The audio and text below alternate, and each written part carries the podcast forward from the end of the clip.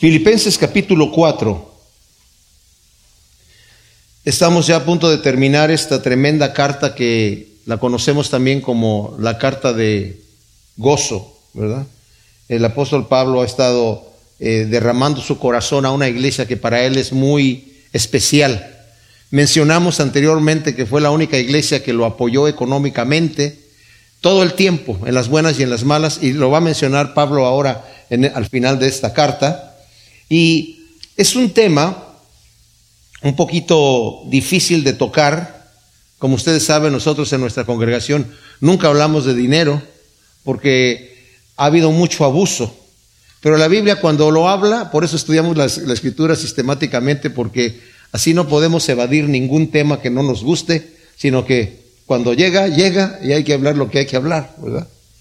Y el apóstol Pablo ha estado hablando a esta congregación que es muy querida para él, como vimos anteriormente en el versículo 1 del capítulo 4, les dice, así que hermanos míos, amados y ardientemente deseados, gozo y corona mía, manteneos así firmes en el Señor.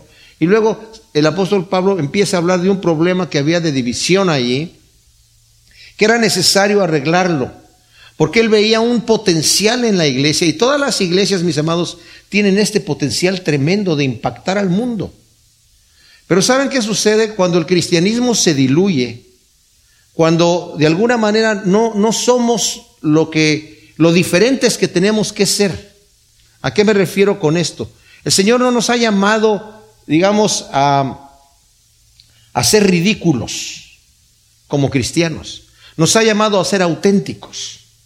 Y cuando realmente somos auténticos, cuando vivimos como el Señor quiere que vivamos, la gente va a estar interesada en conocer, oye, ¿cómo es que viven tan felices? ¿Cómo es que viven sin preocupación? ¿Cómo es que pueden vivir, verdad? ¿Cómo es pueden estar regocijándose todo el tiempo cuando tienen dificultades? ¿Cómo puede ser que ustedes no estén afanados en nada? ¿Verdad? Y, se ve que obviamente tienen una dificultad, tienen un, problema mayor. Y eso se le antoja al mundo. Pero el mundo no va a venir a tocarnos la puerta para decir qué es lo que tienen ustedes si nosotros nos queremos ser semejante al mundo y no, no pues, para no ofenderlos queremos ser igual que ellos. Ellos van a decir, pues nosotros ya lo sabemos, eso lo conocemos nosotros, somos iguales que ustedes, como el Señor les dijo, si tú amas a los que te aman, ¿qué haces de más? Si te juntas tú con los que son de tu grupo y los que son de tu élite, los que son de tu, de tu manera de ser, ¿no hacen eso lo mismo los paganos? Por supuesto que sí. Entonces van a decir, claro, ustedes se juntan ahí porque como que piensan lo mismo, no traen la misma situación. Pero cuando ven personas con diferentes ideologías, con diferentes idiosincrasias, con diferentes trasfondos y diferentes clases sociales, que están todos unidos, eso se le va a antojar al mundo. Oye, ¿cómo es posible que vivan de esa manera? Se le antoja. Pero a veces se ha diluido tanta, tanto la forma en la que nosotros los cristianos debemos ser. Y vamos a ver aquí que la clave está, ¿saben en qué? En conocer a Dios, en conocer al Señor como Él es. Y no estoy hablando de un conocimiento académico, de un conocimiento mental, sino de un conocimiento práctico, verdadero, de un conocimiento. Yo, por ejemplo, yo he encontrado mucha gente que dice, ¿conoces a fulano de tal? Sí, lo conozco, lo, lo conocí ayer. No, pero realmente no. Se ve una buena persona. No es que realmente no lo conoces. Conocer una persona profundamente es cuando ya tienes una relación. Y cuando conocemos a Dios, vamos a ver que de eso se va a tratar mucho lo que vamos a estar hablando aquí. Ahora, eh, se calcula que en este momento donde Pablo la última visita que tuvo en Filipos, hemos dicho que esa fue la primera iglesia que él fundó en Macedonia, lo que ahora es Europa. Después fundó otras dos, fundó también la de Berea y la de Tesalónica, que está en lo que ahora se conoce como Europa. Esta fue la primera. Y fue una iglesia que la fundó eh, bajo persecución por el sentido de que Estaban en Filipos, que era una colonia romana en donde aborrecían mucho a los judíos, ni siquiera había sinagoga. Entonces se reunió con un grupo de mujeres, y la Biblia no dice que eran mujeres judías, simplemente que eran mujeres que estaban orando en un arroyo. Podemos entender, se sobreentiende que la mayoría de los filipenses eran gentiles, o sea, que no eran judíos. Debió haber habido algún que otro judío por allí. Pero Pablo funda esa iglesia, hay persecución y hay persecución en la iglesia también, obviamente, porque estos filipenses, eh, la gente de este, esta ciudad, estaban muy orgullosos de ser de esa ciudad y muy orgullosos de ser romanos, de que vivían en una colonia que tenía muchos privilegios de parte de Roma, eh, y adoraban al César y guardaban de alguna manera un cierto tipo de vida que era eh, hasta cierto punto, bueno, en mucho, contraria a la ideología que venía Pablo predicando, ¿verdad?, del Evangelio. Aunque Pablo nunca atacó los sistemas políticos, de cualquier manera, pues la verdad siempre pega. Y, les voy a decir una cosa, Pablo no era absolutamente nada políticamente correcto. Decía las cosas que tenía que decir, ¿verdad? Porque hoy en día es que, ay, no, quiero ofender, entonces, eh, para no ofender, eh, la persona va a, un consejero y le dice, eh, vengo a consejería y tengo este problema. Bueno, ¿y qué crees que es la solución? Le dice el consejero, porque ahora la gente no quiere escuchar que le diga el consejero, esto es lo que necesitas hacer. Pues, ¿cómo vas a decir tú a mí? Aunque le está pagando para eso, ¿verdad? Bueno, Pablo, como decimos eh, vulgarmente, no tiene pelos en la lengua cuando habla de estas cosas, ¿verdad? Entonces, hubo persecución entre los cristianos allí. Pero era necesario que Pablo hablara de todas estas cosas porque la iglesia estaba perdiendo impacto en la sociedad debido a las divisiones que había dentro. Entonces, si una persona llegaba a la iglesia y veía que había eh, división, que había sectarismos dentro de, partidismos dentro de la iglesia, decían, bueno, pues esto es igual que cualquier otra sociedad, ¿verdad? Donde se juntan sus grupitos que son eh, de la misma manera de pensar, ¿verdad? Entonces, pues eso lo hacemos todos. Como dice el Señor, pues que no hacen eso mismo los, los, paganos. Sí, sí lo hacen. Se juntan con los que les gusta juntarse.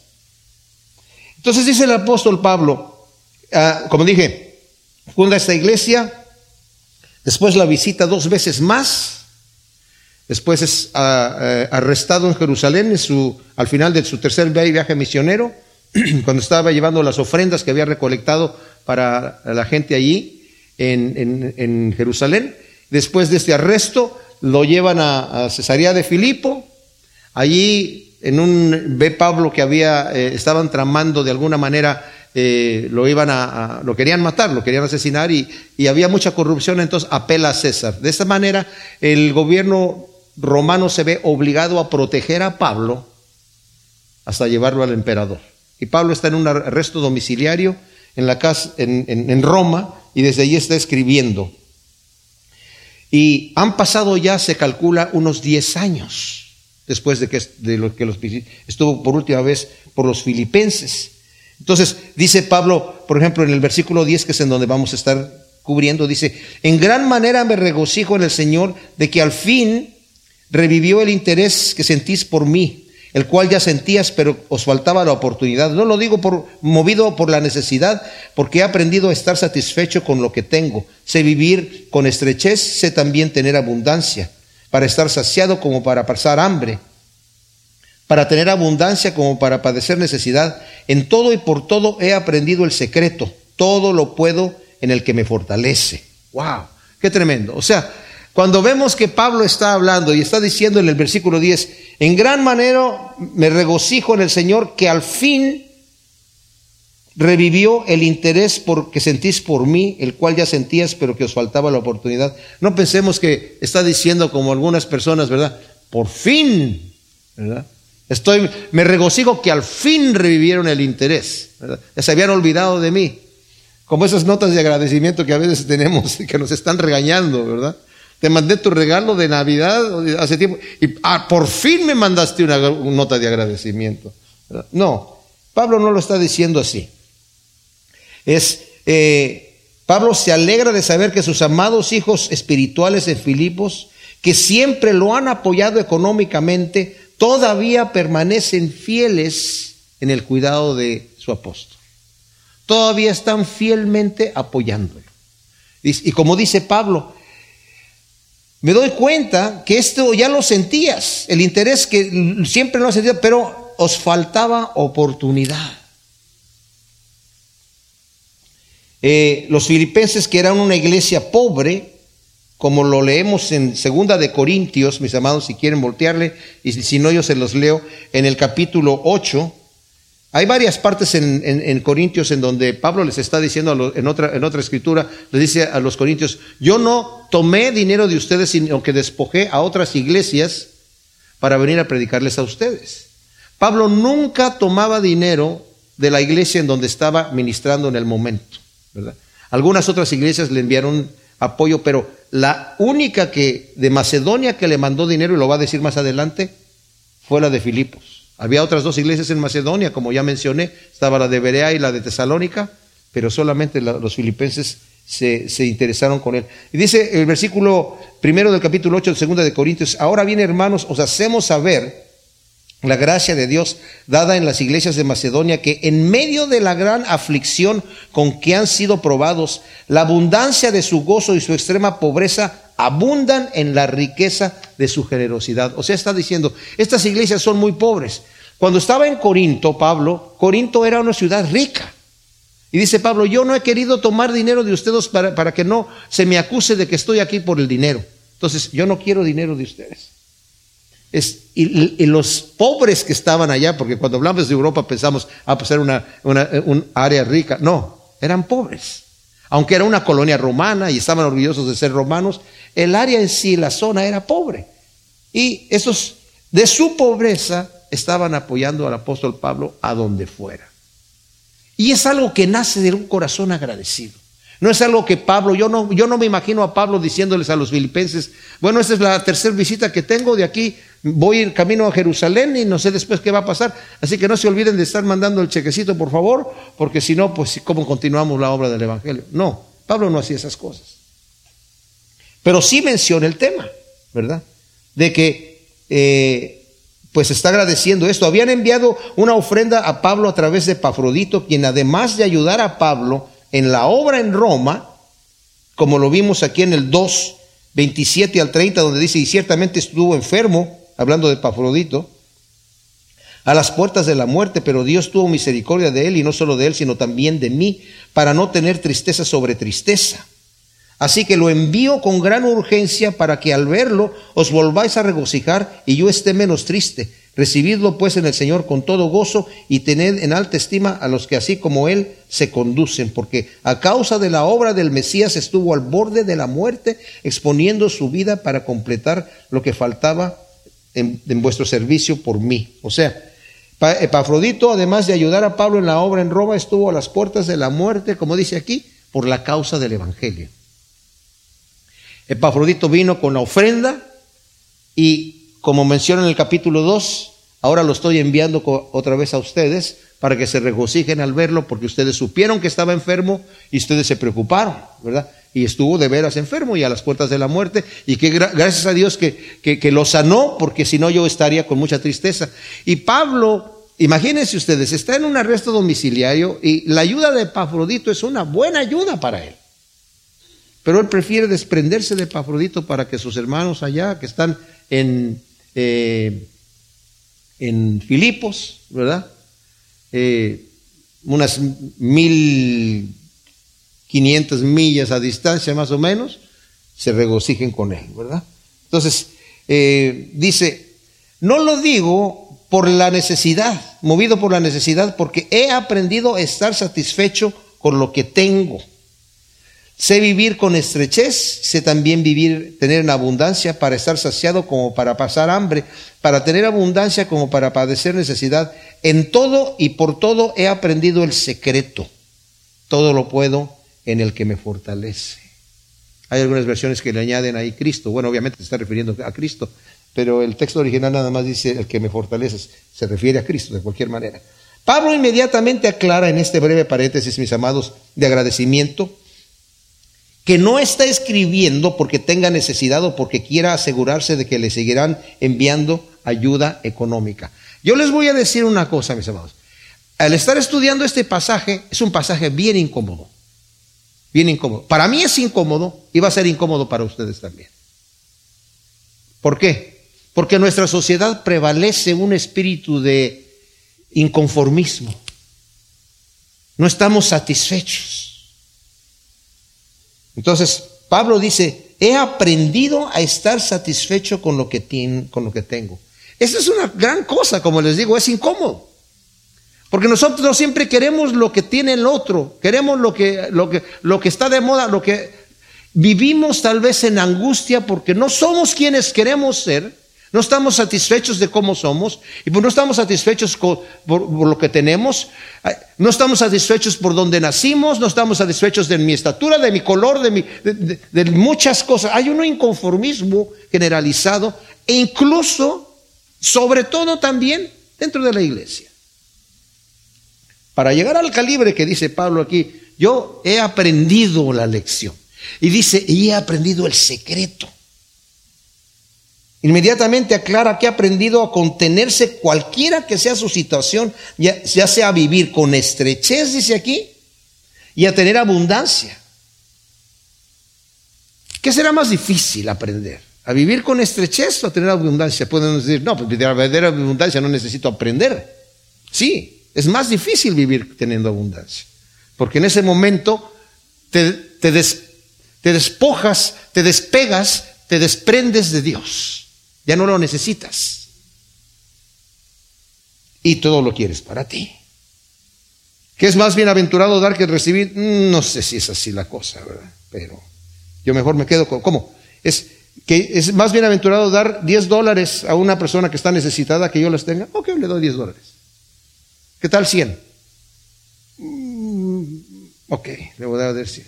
¿Qué tal 1000? De tantito. O sea, hay un límite, ¿no? Tiene que haber un límite por ahí en donde la cosa sea más bienaventurado quedarme con ello que desprenderme de ello. Pablo está diciendo que ha aprendido, es algo que se aprende. Como dije, vivimos en una sociedad en donde el descontentamiento prevalece.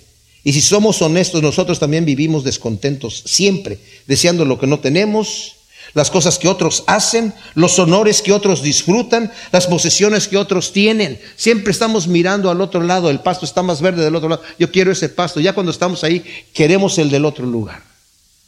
Y existe incluso un, una perversión en nosotros, los seres humanos, que nos molesta el hecho de que alguien esté disfrutando algo que nosotros no estamos disfrutando. ¿Mm? Eso nos va a tomar un tiempo estarlo viendo. Eh, la envidia y el contentamiento nunca van de la mano. La codicia, que es un pecado, y el contentamiento, que es una gracia, no pueden cohabitar juntos. La envidia es un pecado que nos ciega al hecho de que es Dios en su misteriosa providencia quien da a cada individuo los bienes, los dones, los talentos, lo que tenga. Porque aquel sí tiene tantas cosas y tantos talentos y tanta salud y tanto esto y tanto aquello y yo no. ¿Por qué Dios sí le dio a aquel? Porque es Dios el que lo hace. Como dije, es un tema incómodo para nosotros. El corazón codicioso, mis amados, se molesta, como dije, por la prosperidad del prójimo y nos hace aborrecer a personas que ni siquiera conocemos, ni siquiera nos han perjudicado en manera alguna. Y todo por falta de contentamiento, de cómo somos, quiénes somos y qué poseemos. No sé si a alguno de ustedes le ha tocado viajar en, una, en el avión y que de repente lo muevan de la clase económica a la clase ejecutiva. ah, hay un asiento para acá, señor. Ah, qué bonito. Uy, qué rico está aquí. Hoy la comida, la atención está muy bonito, sí, ¿verdad? Tú pagaste el boleto de económico, pero te subieron y dijiste qué bonito. Pero de regreso te ponen en el que te corresponde y automáticamente odias a, las primeras personas que están sentadas ahí. ¿Y este quién se cree? Tomándose su juguito ahí. ¿verdad? Y yo voy a tener que estar ahí sentado y a mí me van a cobrar hasta la, Coca-Cola que me voy a tomar. Y a este se lo están dando No los conoces, pero ya los aborreces, ¿verdad? Automáticamente. Como dije, estos son, son versículos extremadamente incómodos y Pablo nos dice que él ha encontrado el secreto de encontrar el contentamiento. Wow. Dice un señor que se llama Jeremías Barros del siglo XVII, un puritano. Dice, la rara joya del contentamiento el misterio del contentamiento cristiano es el deber y la gloria y la excelencia del cristiano. Lo voy a repetir. El misterio del contentamiento cristiano es el deber, la gloria y la excelencia del cristiano. Si nos preguntaran a nosotros así sin haber escuchado esta frase, ¿cuál es el deber, la gloria y la excelencia del cristiano? No creo que a nadie se le hubiera ocurrido decir el contentamiento. Pero es una, es una gran verdad. Dios utiliza cristianos que tienen bienes materiales para bendecir a los que no tienen, ya que es más bienaventurado dar que recibir. Notemos que Pablo, como dice aquí, aprendió el secreto de contentamiento, de contentarse con lo que tiene. Cuando llegó a Filipos, dice que se convirtió Lidia, que era una mujer que era muy pudiente, de buen nivel económico. Y ya una vez que fue bautizada, invitó a Pablo, ¿verdad? Y a sus compañeros a que se quedaran en su casa. Y Pablo ha de haber dicho, oye, qué bonita casa, ¿verdad? Mira, las, las, las, las toallas son gemelas, ¿verdad? Tienen el mismo... Y mira, la almohada está riquísima, qué bonito. Mira, con vista al río, qué rico, ¿verdad? Pero al otro día está, en otra ocasión, está bajo un árbol, en una eh, cobija ya viejita y estaba tal vez pensando ahí, mm, la casa de Lidia, está, de Lidia estaba muy bonita y muy cómoda. Y ahora yo estoy aquí bajo este árbol que está. Y seguramente ha dicho, ¿qué estoy pensando? ¿Qué estoy pensando? Si estoy pensando así, si yo vivo así, voy a estar para arriba y para abajo y voy a estar presionado por las circunstancias y nunca voy a poder hacer el servicio del Evangelio. Necesito despojarme de esta situación, necesito aprender a vivir cualquiera que sea mi situación. Gracias Señor porque estoy bajo este árbol y si no estuviera en el árbol, no importa, estoy contento. Voy a aprender a eh, contentarme cualquiera que sea mi situación. Pablo aprendió el secreto. Y el secreto del contentamiento es decir, ok Señor, tú eres el, el proveedor, tú eres el que haces que las cosas funcionen como tú quieras. Tú lo diseñaste como tú quieras y yo me voy a someter a tu voluntad, no importa cómo sea mi situación. Gracias Señor por hacerme como soy. ¿Cuántas veces, mis amados, o si acaso lo han, lo, lo han hecho? Yo sí lo he hecho, no me estoy poniendo como ejemplo pero es algo que no lo había hecho por mucho tiempo. Tengo 46 años de ser cristiano y apenas tengo como unos tres años haciendo este detalle en donde de repente le dije al Señor, gracias por, por crearme, Señor. Gracias por darme la existencia. Gracias por hacerme quien yo soy. Estoy contento, estoy satisfecho. No quiero, no quiero estar mirando para allá las cosas que no tengo. Estoy bien, Señor. Gracias, gracias por lo que tengo y por lo que no tengo y porque tengo una esperanza viva de, ir al reino de los cielos y, por haberme amado tanto de esta manera y, apreciar lo que Dios nos ha dado, mis amados. Esa es la única manera de realmente llegar a un contentamiento verdadero en donde vamos a, a aprender a apreciar lo que el Señor nos ha dado. Y luego dice, ¿el secreto cuál es? Todo lo puedo en el que me fortalece o en Cristo que me fortalece.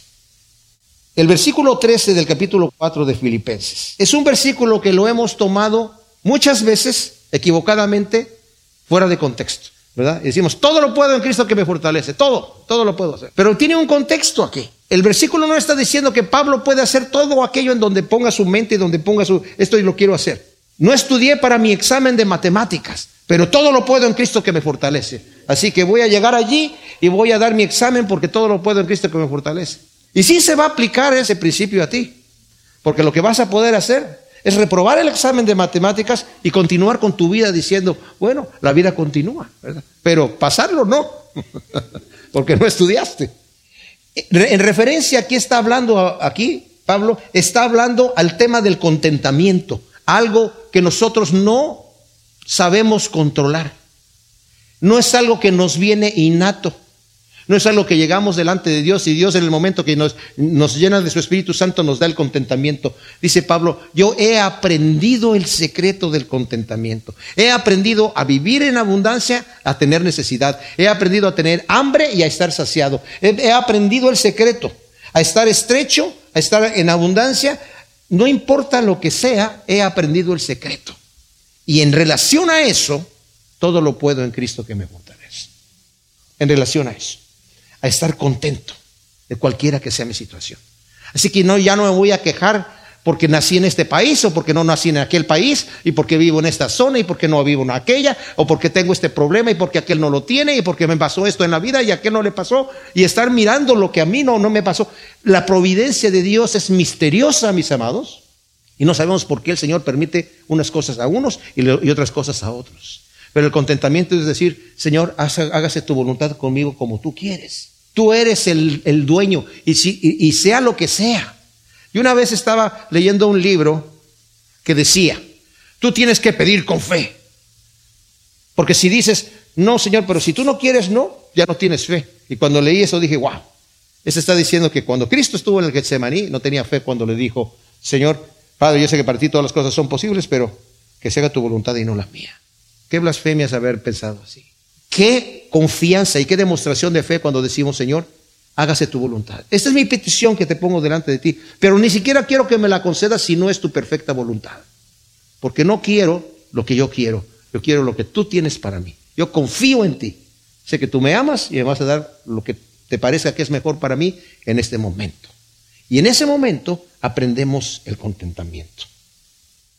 El éxito de Pablo para alcanzar el contentamiento no es la autosuficiencia como la que anhelan los estoicos. Los estoicos decían, cuando tú eres autosuficiente es algo que estaban ellos anhelando. Fulano de tal es una excelentísima persona, es autosuficiente. No, eso, eso no lo podemos lograr realmente. La, con, el contentamiento es cuando nuestra suficiencia la encontramos en Cristo Jesús. Fíjense que el Señor dice, aunque dice la escritura aquí, todo lo puedo en Cristo que me fortalece, y lo podemos aplicar a muchas cosas más que al contentamiento, definitivamente. Por otro lado, hay otro versículo que si tú tienes subrayado ese versículo en tu, si acostumbras subrayar tu Biblia y tienes subrayado ese versículo en tu, en tu Biblia, subraya también eh, Juan 15, 5, en donde dice el Señor, separados de mí, nada podéis hacer. En Cristo sí, pero separados de mí no puedes hacer. Pero cuando estamos eh, con Cristo conectados, si realmente estamos conectados con Él, no como una energía, no como una fuente de provisión, sino como la persona, mi Señor, la persona de Jesucristo, conociéndolo íntimamente, vamos a querer hacer su voluntad y no la nuestra. El, el, contentamiento cristiano, mis amados, es someter mi mente y mi corazón a la voluntad de Dios, sin importar la condición en la que me encuentre. El cristiano que vive así Nunca va a estar abrumado por la pobreza ni intoxicado por la prosperidad. Nuevamente voy a repetir, el contentamiento cristiano es someter mi mente y mi corazón a la voluntad de Dios sin importar la condición en la que me encuentre. Y si vivimos así, nunca vamos a estar abrumados por la pobreza ni vamos a estar intoxicados por la prosperidad. Pablo aquí no está diciendo que todo lo que se proponga hacer, como dije yo, es lo que puede hacer, fuera del contexto, como muchos cristianos lo toman. Este versículo Dice que puedo tener calma en la adversidad y puedo ser humilde en la prosperidad.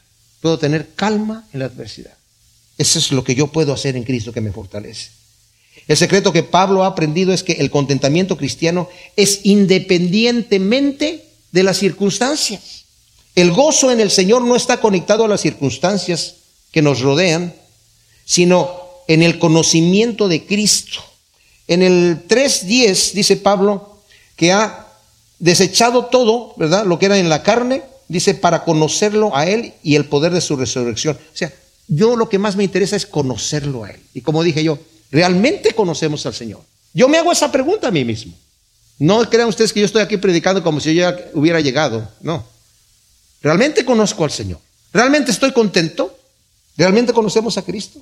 ¿O solamente conocemos de Él? El encuentro que tuvimos en el pasado cuando aceptamos a Cristo como Señor y Salvador, no es lo mismo que conocerlo a Él. Conocemos de Él, conocemos su palabra, pero ¿realmente lo conocemos a Él como nuestro Señor? Si realmente conozco a Cristo, fíjense, esta es una prueba aquí, mis amados. Y sé lo maravilloso que Él es. Y realmente creo que Cristo es mi todo. Y es más precioso que todo el oro. Y, no hay nada que, que me rodee a mí que se pueda comparar a Él. Si realmente creo así, eso va a transformar mis circunstancias. Y por lo tanto debo concluir tristemente que realmente no lo conozco. Porque yo, a mí me afectan las circunstancias que me rodean. Entonces tengo que confesar delante de ustedes que yo realmente no lo conozco como lo debiera conocer. Cuanto más conozco a Cristo, más contento y satisfecho voy a estar. Las circunstancias no van a cambiar mi estado de ánimo. Hazte la pregunta. ¿Hay circunstancias que te cambian el estado de ánimo? Todavía no has llegado a ese conocimiento pleno. Por eso Pedro en su segunda carta está hablando acerca de si tú haces estas cosas, de añadir a tu fe virtud y todo esto, y a la virtud conocimiento, al conocimiento dominio propio, al dominio propio paciencia, a la paciencia piedad, a la piedad afecto fraternal y al afecto fraternal el amor, no vas a estar ocioso en cuanto al conocimiento de Cristo Jesús. Tan importante es esto, mis amados. El contentamiento se aprende en la escuela de la providencia de Dios. Fíjense, en la escuela de la providencia de Dios, entendiendo que somos lo que Dios nos hizo y como Él quiso. El contentamiento cristiano es el fruto de no tener una mayor ambición que pertenecer a Dios y estar completamente a su disposición. Voy a repetir esto que es importante. El contentamiento cristiano se aprende en la escuela de la providencia de Dios, lo que Dios ha determinado para mi vida.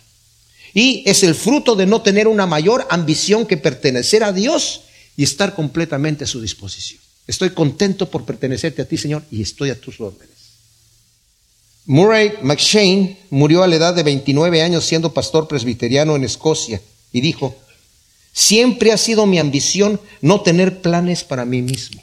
Podemos pensar, esta persona no es práctica, eso suena muy raro en nuestra sociedad hoy en día. Oye, tienes que tener planes, tienes que tener objetivos, tienes que tener metas.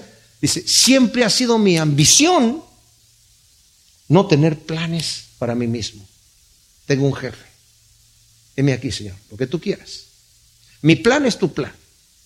¿Cómo podemos nosotros conjugar esto con el que quiera venir en pos de mí, niéguese a sí mismo? Eh, no, Señor, pero ¿qué? O sea, niégate a ti mismo. Toma tu cruz y sígueme. Porque al negarme a mí mismo, mis, mis amados, estoy tomando el señorío de Cristo. Hay un poema que lo voy a leer aquí y dice, era primavera, pero yo quería el verano, los días cálidos y caminar en el campo. Era verano, pero yo quería el otoño las coloridas hojas y el viento fresco y seco.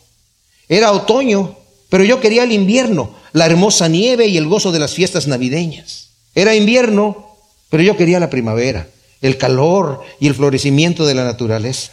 Fui niño, pero yo quería ser adulto, la libertad y el respeto. Tenía 20 años, pero yo quería tener 30, ser maduro y sofisticado. Llegué a la edad de madura, pero yo quería tener 20 años, la juventud y la libertad de espíritu.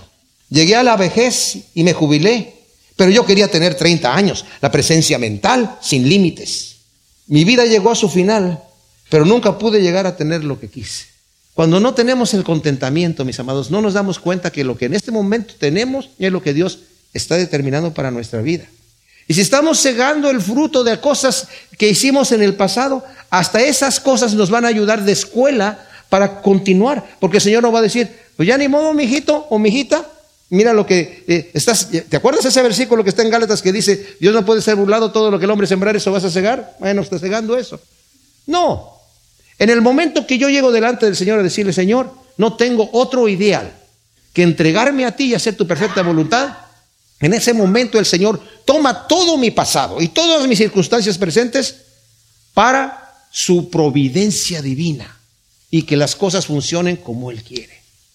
El pasado ya se fue, el futuro no lo vemos, el presente es lo que interesa. Y el presente es decir, Señor, heme aquí, esta es mi ambición, no tener planes para mí mismo, mis planes son tus planes, Señor, he aquí. Y nunca es demasiado tarde para llegar con estos planes delante de Dios. Luego el versículo 14 dice, aún así bien hiciste en participar conmigo en mi aflicción. Y también sabéis vosotros, oh filipenses, que al comienzo del Evangelio, cuando salí de Macedonia, ninguna iglesia compartió conmigo en cuanto al dar y recibir, sino solamente vosotros, porque a una Tesalónica me enviasteis una y otra vez para mis necesidades. Pablo, con lo que ha venido diciendo, pudiera entenderse que no estaba apreciando la ofrenda. O sea, acababa de decir, yo no necesito nada, estoy contento. Me enviaste esto, gracias que me lo enviaste, pero en realidad yo no necesitaba nada. Y podría parecer, ¿verdad?, que, que estaba siendo mal agradecido y que no había apreciado la ofrenda de los filipenses, ya que ha declarado que está contento cualesquiera que sea su situación. Pero así que expresa entonces ahora que está altamente agradecido.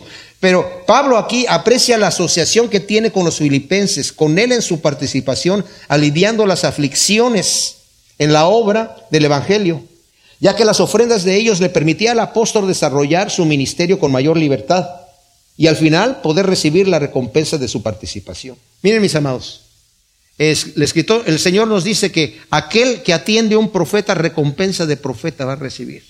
Los que están apoyando en la obra, en este caso Pablo está diciendo, somos un equipo, estamos trabajando todos juntos. Yo soy el que está afuera haciendo la obra del Evangelio y ustedes me están apoyando económicamente y cuando lleguemos al reino de los cielos el Señor va a decir, señores, partes iguales, todos hicieron trabajo, todos hicieron el trabajo. No pensemos que solamente es la persona que está adelante es la que va a recibir el premio y los que estábamos apoyando pues teníamos una labor más pequeña, porque aquel no puede estar adelante sin el apoyo de los que están atrás. Es una obra en equipo. Y por eso les dice, sabéis vosotros, oh filipenses, al comienzo de la ninguna iglesia compartió conmigo en cuanto al dar y recibir. Y el versículo 14 dice, aún así, bien hiciste en participar conmigo en mi aflicción. Entonces me libraron de esa aflicción. Nos vamos a llevar muchas sorpresas cuando lleguemos al reino de los cielos en ver que, personas van a recibir tremendos galardones simple y sencillamente porque estuvieron intercediendo por la persona que estaba sirviendo allá. Y tal vez la persona que estaba sirviendo allá estaba sirviendo por motivos no muy puros. Iba a recibir menos galardón que la persona que estaba apoyando a la persona porque estaba sirviendo, estaba diciendo, ok, Señor, esto es lo que lo estoy haciendo para ti, en tu nombre, ¿verdad? Pablo también reconoce que los filipenses han sido la única iglesia que se comprometió a compartir con el apóstol de lo poco que tenían con una ayuda constante que a pesar de los años que han transcurrido, como dije, unos 10 años, aún permanecen fieles en su cometido. Ellos no dijeron, bueno, ya, ya nuestro apóstol ya se fue, está en Roma, allá habrá quien le esté ayudando. Dice, aún a Tesalónica, que era también allí, Macedonia, Europa. Estuve con ustedes y cuando me fui a otra iglesia, ustedes ahí me empezaron a ayudar. Y ahora yo estoy en Roma y hasta Roma, ¿cómo le vamos a hacer llegar a Pablo esta, esta ofrenda? No sé si no la habían enviado porque o no sabían dónde estaba Pablo o no tenían los medios para enviarlo, pero de repente tomaron ahí a Epafrodito, tú llévale esta ofrenda al apóstol Pablo. ¿Dónde está en Roma? Pues vete hasta allá. Y se fue hasta allá. Y no era cosa de tomar un avión y irse para allá, sino era un viaje largo, ¿verdad? Como dije en el versículo 16, Pablo menciona que a una Tesalónica, otra ciudad de Macedonia, los filipenses han enviado una ayuda, y no solamente una vez, porque hay gente que ayuda, y está bien. Mira, esta es una ayuda que yo te voy a dar, eh, eh, ¿verdad? Para tu ministerio, ¿verdad? De esto, una sola vez. Ok, perfecto. Es de bendición. Pero en el caso de los tesalonicenses dijeron, nosotros nos vamos a comprometer contigo, Pablo. Estés en donde estés, aunque aparentemente tu ministerio parece que ha fracasado, porque no, nosotros estamos leyendo la Biblia y, cuando estamos leyendo ya la historia, nos imaginamos que al, gran apóstol Pablo, ¿verdad? Así como esas estatuas de los héroes que están así con el dedo para acá y la ropa les está con el viento para allá, ¿verdad? Y todo dice, wow, mira, ¿así era el tipo? No, era como cualquier persona, pero así lo tienen que poner para que se vea impactante. Y el, gran apóstol Pablo era una persona más que estaba sirviendo en el Evangelio, pero que lo habían reconocido como el que fundó nuestra iglesia y lo está utilizando el Señor. Y a este hombre lo vamos a estar apoyando económicamente, esté donde esté, parezca lo que parezca, critíquenlo como lo critiquen, lo vamos a estar apoyando. Y Pablo dice, ustedes han hecho esto, tremendamente. Entonces, dice el versículo 17, no penséis que busco dádiva, sino que busco que abunde el fruto en vuestra cuenta. Ahora, este versículo 17 es muy especial, mis amados, porque dice, hace, hace, aclara que su nota de agradecimiento no es porque busque más ofrendas para él, ya que acaba de decir que su nota no está movida por la necesidad, ya que como ha mencionado, ha aprendido a estar satisfecho con lo que tiene. Ya lo dijo en el del 11 al 13, ¿verdad? De este mismo capítulo.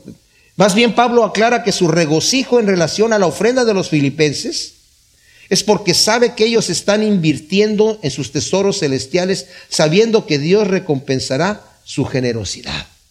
Lucas 6 nos dice el Señor, dad y se os dará medida llena, remecida, O sea, de la manera que tú das, el Señor te va a dar a ti. Hay un principio. Dice, ustedes están sembrando, están invirtiendo en su cuenta celestial eterna. Esta ayuda que ustedes están dando, se están desprendiendo de lo que tienen para invertirla en la cuenta celestial eterna. Entonces el versículo 18 dice, así lo he recibido todo y tengo abundancia.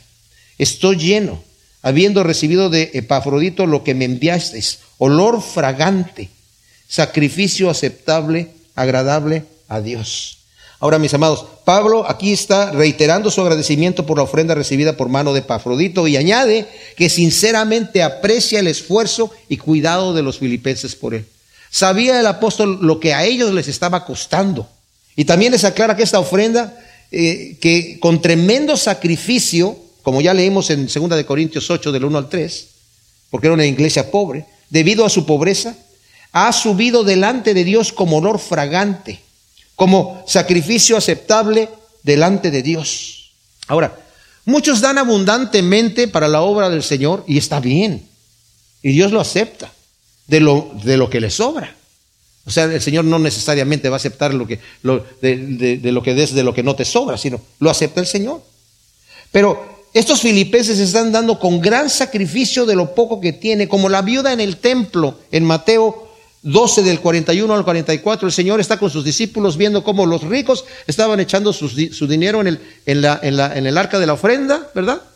Y de repente llegó una viuda, me imagino que con bastante vergüenza, tenía dos blancas, dos, una monedita, que era las, eh, un 64 de un denario, imagínense ustedes de un denario dividido en 64 partes, era lo que estaba dando, era nada. Y el Señor les dice a sus discípulos, ¿saben qué? Esa mujer ha dado más que todos. Yo creo que los discípulos estaban, esas matemáticas no las entendemos, como que dio más que todos. Dice, es que todos los que dieron, dieron de lo que les sobra. Y esta mujer dio todo su sustento, todo lo que tenía. Ahora, cuando pensamos así, mis hermanos, yo venía discutiendo esto con mi esposa en el camino. Cuando le damos a Dios sacrificadamente, ¿verdad? Porque a veces pensamos y decimos, es que, es que no me alcanza para darle al Señor lo que es suyo, ¿verdad? O sea, para dar mi ofrenda, no me alcanza. Más bien deberemos de pensar, no me alcanza no darle al Señor. Pensamos, si tengo suficiente, entonces le voy a dar al Señor. Déjenme decirles que no estoy pidiendo dinero, porque como dije anteriormente, estas situaciones los abusan mucho la gente para sacar dinero. Y la frase es común, vas a la iglesia, ah, y te van a sacar dinero. Porque hay muchos que hacen eso. Como dije, nosotros no hablamos del tema, pero hay que mencionarlo porque está aquí en la carta.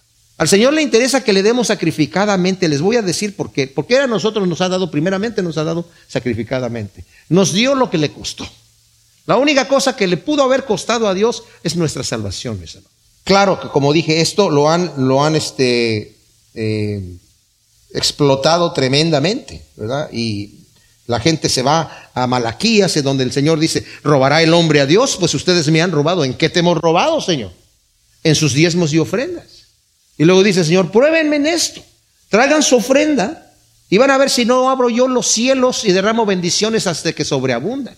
Pero vean cómo viven ahora. Sus campos no tienen que comer, no, pueden cosechar, sus bolsillos están rotos, no les alcanza, porque no han confiado en mí, que yo soy el dador de todas las cosas. Y el Señor cuando pide, las ofrendas en el Antiguo Testamento, no pide lo que sobra, pide lo primero, la, primera cosa, eh, eh, las primicias. No me des lo, no me des, a ver, uno, dos, tres, cuatro, cinco, seis, siete, ocho, nueve para mí, uno para el Señor. No, uno para el Señor.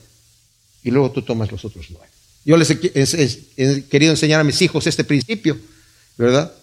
Si tienes 10 dólares, tienes 8. Uno es del Señor y otro lo metes al banco. Y tienes 8. O sea que cada que 10 dólares que tengas, piensa que tienes solamente 8 dólares y uno para el Señor y otro lo ahorras en el banco. ¿verdad? Y vas a ver cómo el Señor te va a proveer. Pero a veces no confiamos en que Dios nos va a proveer. Es que si se lo doy al Señor, ¿y cómo sé si el Señor entonces estamos ¿cómo sé si el Señor realmente cumple su palabra? ¿Cómo que es más bienaventurado dar que recibir? ¿Cómo que dad y se os dará? Medida llena, rebosada, remecida. Ay, no es que no me alcanza. No es que no tengo lo suficiente. No, Señor, entonces, déjame que, deja, deja que me alcance y entonces... Y si vivimos así, ¿saben qué? Vamos a vivir así, necesitados. Vamos a vivir no experimentando el poder de Dios en nuestras vidas. Ahora, el versículo 19 dice, Dios pues suplirá toda vuestra necesidad según su riqueza en gloria en Jesús el Mesías. Los promotores del Evangelio de la Prosperidad utilizan este versículo para mostrar que la bendición no nace de Dios, sino del ser humano. E insinúan que Dios, a Dios se le puede manipular como el refrán, al que madruga Dios le ayuda. Nuestro esfuerzo puede mover la mano de Dios si tenemos suficiente fe, dicen ellos. La literatura del infame movimiento del Evangelio de la Prosperidad está llena de referencias a Filipenses 4:19, afirmando que Dios no solo promete cubrir las necesidades de los creyentes, sino también proporcionarles todo tipo de lujo, ya que es de acuerdo a sus gloriosas riquezas que tiene en Cristo Jesús. Oh, sus gloriosas riquezas. Entonces, somos hijos del rey. ¿Cómo vamos a vivir? Como hijos del rey. Sí, pero Cristo dijo, mi reino no es de este mundo. ¿Cuál es el príncipe de este mundo? Entonces, si quieren ser hijos del rey y estar viviendo con las cosas de este mundo, quién sabe de qué rey están hablando. Este versículo junto con el, Lucas, como dije, 18, 28 al 30 y Malaquías, a pesar de que son promesas ciertas de la bendición que Dios a los que invierten en el reino de Dios han sido abusados por muchos que toman el Evangelio como fuente de ganancia y apartan la mirada del cristiano que honestamente quiere honrar a Dios con sus bienes haciendo tesoros en el cielo y lo convierten en un negocio de inversión conveniente para llegarse a hacer tesoros en la tierra. Si tú le das al Señor, el que dejare padre o madre o que dejare bienes eh, tendrá cien veces más. Ah, entonces si yo le doy al Señor diez me entrega cien, o si le doy al Señor uno le da cien, y si le doy mil me da cien mil. Es un buen negocio. Y ya no lo haces con un corazón bueno. Podemos estar seguros que los filipenses fueron bendecidos de acuerdo a las riquezas en gloria en Cristo Jesús. Y mis amados, les puedo asegurar que la viuda no se fue a la cama con el estómago vacío. El Señor le proveyó, porque es una promesa de Dios. Lo dice, y al Dios y Padre nuestro sea la gloria por los siglos de los siglos. Amén. Saludad a todos santos en Jesús el Mesías. Os saludan los hermanos que están conmigo. Os saludan todos los santos, mayormente los que son de la casa de César. La gracia del Señor Jesús el Mesías sea con vuestro espíritu. Pablo concluye su carta dando la gloria a nuestro Dios y Padre y pide además a los filipenses que sin acepción de personas saluden a Jesús, el Mesías, así como lo saludan los que están con Pablo, y hace mención específica de la casa del emperador, algo que les debía a ellos levantar el ánimo, porque los filipenses eran muy romanos, dice, ¿ustedes saben qué? Los de la casa del emperador que incluyen parientes y, siervos, esclavos y, y amigos del César, los saludan a ustedes también. ¡Wow! El Evangelio ya entró para allá, entró para allá. Y al final Pablo se despide con el saludo con el que abrió su carta deseando que la gracia de Jesús el Mesías esté con su espíritu. Gracias te damos, Señor, por esta tremenda carta, Señor. Te pedimos que tú siembres estas semillas en nuestro corazón, que aprendamos a confiar en ti, Señor. Que tú eres el dador de todas las cosas, Señor. Y poder conocerte a ti y el poder de tu resurrección en nuestras vidas de una manera práctica y verdadera. En el nombre de Cristo. Amén.